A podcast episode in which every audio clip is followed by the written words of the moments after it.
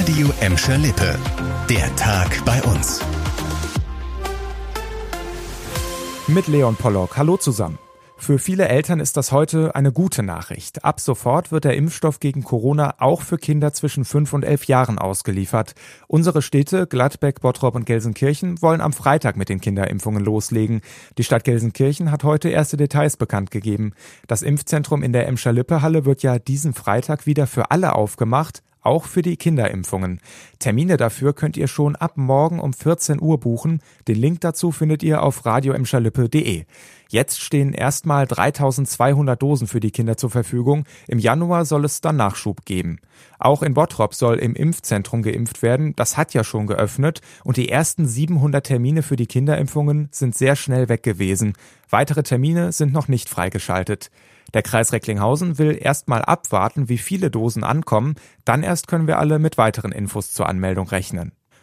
Je länger die Corona-Pandemie andauert, desto größer die wirtschaftlichen Probleme bei Unternehmen und Vereinen. Auch der FC Schalke muss Geld sparen, wobei hier nicht nur Corona, sondern auch der Abstieg in die zweite Liga eine wichtige Rolle spielt. Auf jeden Fall bekommen die Sparpläne womöglich auch die Mitarbeiter bald wieder zu spüren. Die rund 650 Angestellten sollen nämlich ab Juli auf Teile des Gehalts verzichten. Aber nur, wenn Schalke nicht aufsteigt. Was genau geplant ist, erklärt Nadine Bohnengel. Je nach Höhe des Gehalts soll den Schalke-Mitarbeitern der Lohn um 5 bis 15 Prozent gekürzt werden.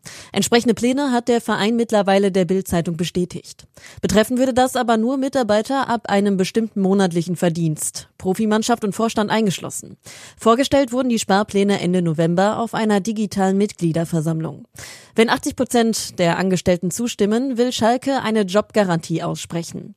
Schafft die Mannschaft im Sommer den Wiederaufstieg, sind die Pläne hinfällig. Schon im vergangenen Jahr hatten die Schalker Profis auf Teile ihrer Löhne und Prämien verzichtet.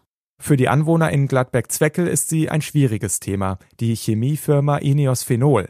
Dort in der Nähe dürften bald große Bohrer zu hören und zu sehen sein. Vor viereinhalb Jahren waren bei Proben im Grundwasser giftige und krebserregende Stoffe entdeckt worden. Jetzt wird in der Nachbarschaft des Werks geschaut, ob sich die Stoffe ausgebreitet haben.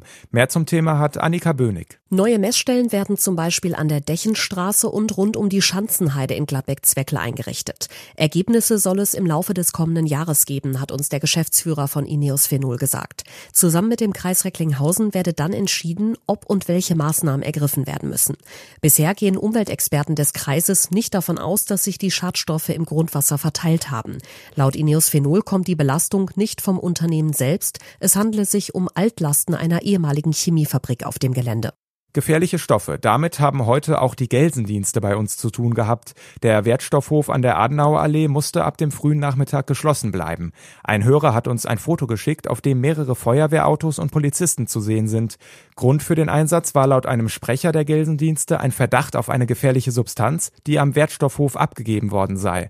Er sei möglicherweise explosiv. Bestätigt ist das bisher aber nicht.